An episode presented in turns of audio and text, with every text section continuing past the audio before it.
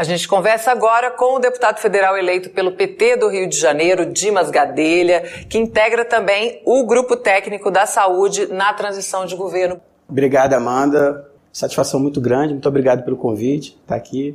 Né? E vamos, vamos firme. Vamos, muito obrigada por ter vindo até aqui conversar com a gente. É sempre muito bom receber os nossos convidados aqui no estúdio. O senhor é médico e compõe essa é, equipe de transição da saúde. E foi também secretário de Saúde no município de São Gonçalo e de Políticas Sociais Estratégicas e Gestão de Metas em Maricá. Qual é o panorama atual da saúde no estado do Rio de Janeiro? Então, Amanda, é, a saúde do Rio de Janeiro ela sofre consequências da política do Bolsonaro. Você sabe que o Bolsonaro vem fazendo desmonte nas políticas sociais. Né? Nós temos um problema grave de subfinanciamento nas áreas sociais, principalmente educação e saúde, né? vai retirando dinheiro é, para investimento nessas áreas, e aí a gente lá na ponta paga a conta dessa falta de investimento. Né? No Rio de Janeiro, assim como no Brasil, nós temos problemas graves. O Rio de Janeiro tem uma fila é, no CISREG, fila para procedimentos médicos e consultas de especialidade muito grande. Né? No Brasil, a gente tem, três, tem quase 3 bilhões de procedimentos em fila de espera, no Rio de, grande parte desses procedimentos no Rio de Janeiro, né? Então o Rio de Janeiro tem esse gargalo, né? O carioca tem muita dificuldade a, a acessar as especialidades, a, nós temos demanda reprimida da cirurgia e olha que o Estado do Rio de Janeiro possui uma virtude é, perante aos outros estados, porque lá nós temos uma rede federal muito grande de hospitais federais. São mais de 10 hospitais federais é, no Rio de Janeiro. Hospitais federais esses que vêm também sofrendo desmonte. Né? Então a gente tem uma deficiência de leito muito grande. Para você ter ideia, só nos hospitais federais nós perdemos mais de 500 leitos. Ontem mesmo no RJTV saiu uma, uma reportagem onde a gente pode ficar sem vários profissionais, quase 4 mil profissionais que vão vencer os contratos é, de, de prestação de serviço deles agora né? E isso pode agravar mais ainda a falta de leitos na rede. Então, esse é o quadro do Rio de Janeiro. A gente também tem situações como em todo o Brasil, que também afeta o Rio de Janeiro, como, por exemplo, a cobertura vacinal. O Rio de Janeiro foi um, dos estados do Brasil que já teve cobertura vacinal de 95% no calendário básico das crianças. Hoje, a gente tem 50%, 50% 55% doenças que a gente já tinha... É, é, combatido, já tinha, já nos, nos afetavam mais, voltaram a acontecer aqui no Brasil, e o Rio de Janeiro, você sabe, é o berço do bolsonarismo, né? E o bolsonarismo, com a, a política do negacionismo, fez uma campanha muito forte contra a vacina e hoje a gente está sofrendo essas consequências também. Então, a vacina, além das, da falta de leitos hospitalares, além da questão da fila grande nos procedimentos de especialidade, a gente ainda tem esse outro problema, que é a vacina. O Rio de Janeiro também ainda possui uma rede de atenção básica muito pouco resolutiva, é necessário ainda investimento, principalmente investimento na estrutura das unidades, na qualificação dos profissionais, é necessário esse, esse investimento. E a gente tem uma outra área também, duas áreas que foram muito afetadas pela política de subfinanciamento na saúde do Bolsonaro, que são as áreas de câncer, né? muitas muitos pacientes precisando de diagnóstico de câncer, esperando na fila há muito tempo, e também da saúde mental. É comum você ver lá no Rio de Janeiro muitos pacientes, moradores de rua, com problemas de saúde mental, né, dependentes químicos também, em função da falta de, de locais para que eles possam ter assistência. Né? Então, esse é o quadro do Rio de Janeiro, que não é diferente do quadro do Brasil. Verdade, e essa população de rua sofre especialmente com essa desatenção e muitas pessoas adoecem porque estão numa situação de vulnerabilidade, de pobreza, né? É um quadro realmente, como o senhor falou, domicílio eleitoral de Bolsonaro está nessa situação de abandono. E outro ponto de destaque no estado é a indústria naval, que é tão importante para sua região ali, Niterói e São Gonçalo. Eu queria que o senhor falasse um pouquinho da atual situação do setor. São Gonçalo é uma cidade de 1 milhão e 200 mil habitantes, né? Uma cidade que fica na região metropolitana, que já foi muito beneficiada pela política do, é, naval. Né, grande parte dessa população, para você ter ideia, a gente tinha quase 150 mil pessoas é, trabalhando na indústria naval na época do governo, dos governos do PT, né, é, com salários dignos. E depois que a Dilma, houve o golpe contra a Dilma, né, e, e, houve uma revogação da lei do conteúdo nacional, hoje a gente tem quase 7 mil, 8 mil pessoas empregadas. Só para você ter ideia, o estaleiro Mauá, que é um dos maiores, que fica lá em Niterói, você tinha quase 20 mil pessoas trabalhando na época plena da indústria naval. Né? Hoje você tem 700 700 pessoas de carteira assinada trabalhando lá. Então, a indústria naval é um dos motores da economia do Rio. Para a minha cidade, a indústria naval é super importante. Né? A minha cidade vem sofrendo muito, né? o empobrecimento, é, a, a violência aumentou, as barricadas na cidade aumentou, muito em função da falta de emprego. Né? A gente precisa criar emprego e, sem sombra de dúvida nenhuma, a indústria naval é um ponto importantíssimo. É necessário que a gente possa voltar a falar da lei do conteúdo nacional, né? que o presidente Lula possa revogar e que a gente faça investimento na indústria naval para que a gente possa tirar vários cariocas e principalmente lá na nossa região metropolitana 2, São Gonçalo, Itaboraí, Niterói, criar emprego para as pessoas. É muito comum você andar lá, por exemplo, pegar um Uber, né, e conversando com, com o motorista do Uber, você é, constatar que esse motorista já foi um empregado, né, já trabalhou de carteira assinada, direitinho, bonitinho, com todos os direitos na indústria naval e que hoje está dirigindo Uber engenheiros, profissionais de níveis superiores né, sem uma política de garantia nenhuma, né? Porque você imagina, um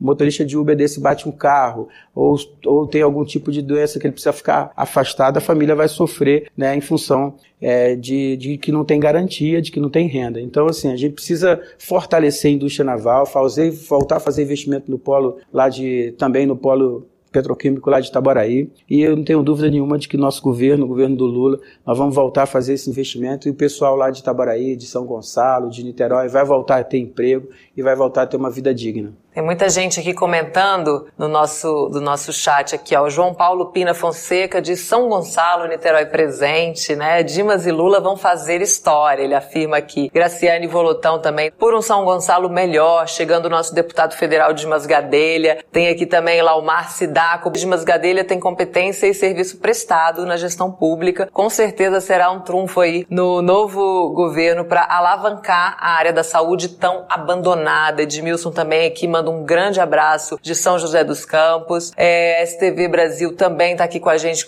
é, acompanhando essa conversa. Oswaldo Mendes também falando de São Gonçalo. São Gonçalo está aqui em peso hoje, que coisa boa. Tá participando. Obrigada a participação de todos. E a Graciane aqui também diz, muito bom ouvir um homem que sabe da saúde, sabe que, tá, que está nos representando. Parabéns, Dimas Gadelha, que seu, seu eleitorado aqui presente acompanhando esse Obrigado, papo, Graciane, Laumar, o Pi e todos aí que estão nos escutando, muito obrigado né, pelo carinho de vocês. Vamos em frente, vamos, nós vamos virar esse jogo a favor do Estado do Rio, de São Gonçalo e do Brasil. Com certeza. Outra coisa, outro tema também, né, que é muito preocupante no estado, no país todo, mas no estado do Rio a gente vê a coisa se agravando de uma forma assim muito séria e voltando ao tema, né, domicílio eleitoral do atual presidente. A fome e o desemprego que estão aí é, assolando o Estado de uma maneira absurda. Eu queria que o senhor comentasse como é que está essa situação também no Rio, né? Como é que, que, vocês estão enxergando isso com a população e o que a população também espera desse novo, dessa nova gestão do presidente Lula? Amanda, muito bom tema. Eu acho que é, esse é um dos temas mais urgentes que o governo Lula e que o país, né?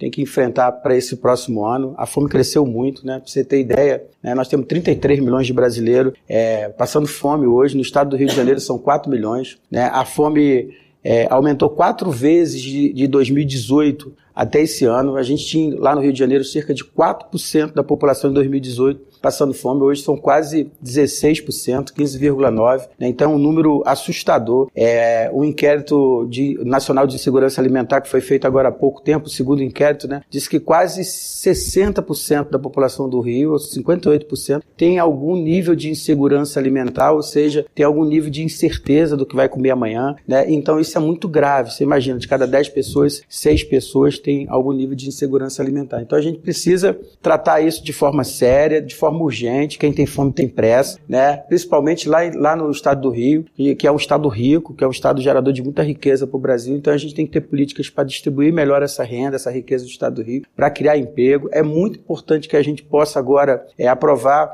essa PEC do, do Bolsa Família, porque é, já é uma ajuda, 600 reais e mais 150 reais por, por criança, né? Então é super necessário e urgente que, que o Congresso, que o Senado tenha sensibilidade para que a gente possa aprovar isso, que o mercado também tenha um pouco de sensibilidade, né? É, então, assim, eu acho que é o nosso primeiro desafio. O governo PT lá atrás, na época do PT, a gente sabe que a gente, o programa Fome Zero lá do Lula, no primeiro governo dele, a gente combateu a fome, conseguiu superar isso, mas infelizmente o atraso das políticas do governo do Bolsonaro, do governo Temer, trouxe de volta esse fantasma e isso tem que ser a nossa prioridade. A gente não pode pensar em nada sem antes né, resolver esse problema da fome e da saúde. Então, parabéns pelos temas aqui também selecionados, muito bom. Né? E é isso, vamos em frente. Né? O presidente Lula está com muita força, como ele diz, ele está com muito tesão né, de poder dar essa vira-volta para o Brasil para que a gente possa virar a página, volte a ser a crescer, volte a ser motivo de orgulho no mundo. No mundo inteiro acompanhou a eleição uhum. do, aqui no Brasil, torcendo para o Lula, né? E com certeza a gente vai corresponder a essas expectativas e vamos devolver dignidade ao povo brasileiro. É isso. Quem tem fome tem pressa e quem já fez vai fazer de novo e vai fazer melhor, não é verdade? É, que o presidente é Lula diz que está aperfeiçoado ainda por cima e vem com tudo. Obrigada pela sua participação aqui Eu que agradeço. Só queria deixar um recado claro. lá para o pessoal de São Gonçalo, né? Não sei se você sabe, mas São Gonçalo foi a cidade que deu 80% da minha, da minha votação. Eu já fui candidato Legal. a prefeito lá, tive 49, quase 49,5% dos votos no uhum. segundo turno. Perdemos por uma diferença muito pouquinho. Mas dizer para São Gonçalo que, ó, nós vamos ser a voz da cidade aqui em Brasília. Nós vamos estar aqui no governo do Lula bem posicionado, buscando políticas é, para São Gonçalo, buscando gerar emprego, renda, oportunidade, colocar o jovem gonçalense nos cursos profissionalizantes, é, com acesso à universidade, porque, como eu te falei, a cidade tem muita barricada e a gente precisa disputar a vida desse jovem, né? A quantidade de jovens lá na cidade que não estudam, que não fazem curso profissionalizante, que não trabalham é gigantesco e a gente precisa cuidar do nosso futuro. E cuidar do nosso futuro é colocar criança na creche, é colocar criança em escola integral, né? É dar acesso aos jovens a curso profissionalizante, à universidade, programa Primeiro Emprego. Nós vamos brigar aqui, aqui em Brasília para que São Gonçalo volte a ser viável novamente. Maravilha. Esse é o Dimas Gadelha, que foi o melhor secretário de saúde que São Gonçalo já teve, segundo Marcelo Felizmino. Olha aí o carinho do público aqui também. Muito obrigada pela sua participação. O Marcelo é flamenguista. Ah, tinha que ser, maravilha. Olha só, muito obrigada pela participação. Esse espaço aqui segue à disposição Obrigado. do GT da Saúde, do seu mandato, do Partido dos Trabalhadores. Esse espaço aqui está aberto para a gente falar dessas ações tão importantes. Eu agradeço mais uma vez por ter vindo até aqui. Hoje a gente vai estar tá entregando o relatório final do grupo de trabalho de transição né, na saúde, uhum. onde a gente aponta um déficit de 23 bilhões né, para a área da saúde, para que a gente possa é, dar conta de resolver esses gargalos e esses desafios da saúde. É um trabalho muito bom, várias reuniões, parabenizar o, os coordenadores, o ex-ministro Quioro, né, o senador Humberto Costa e também o Temporão, que foram ministros né, nossos governos. Fizemos um trabalho muito bom e, sem sombra de dúvida nenhuma, nós vamos começar o governo com o pé direito, devolvendo a esperança para o povo brasileiro porque já está todo mundo trabalhando para isso. É Muito isso. obrigada mais uma vez. Eu que agradeço. Seja bem-vindo Estou à disposição, tá? Maravilha, bom saber.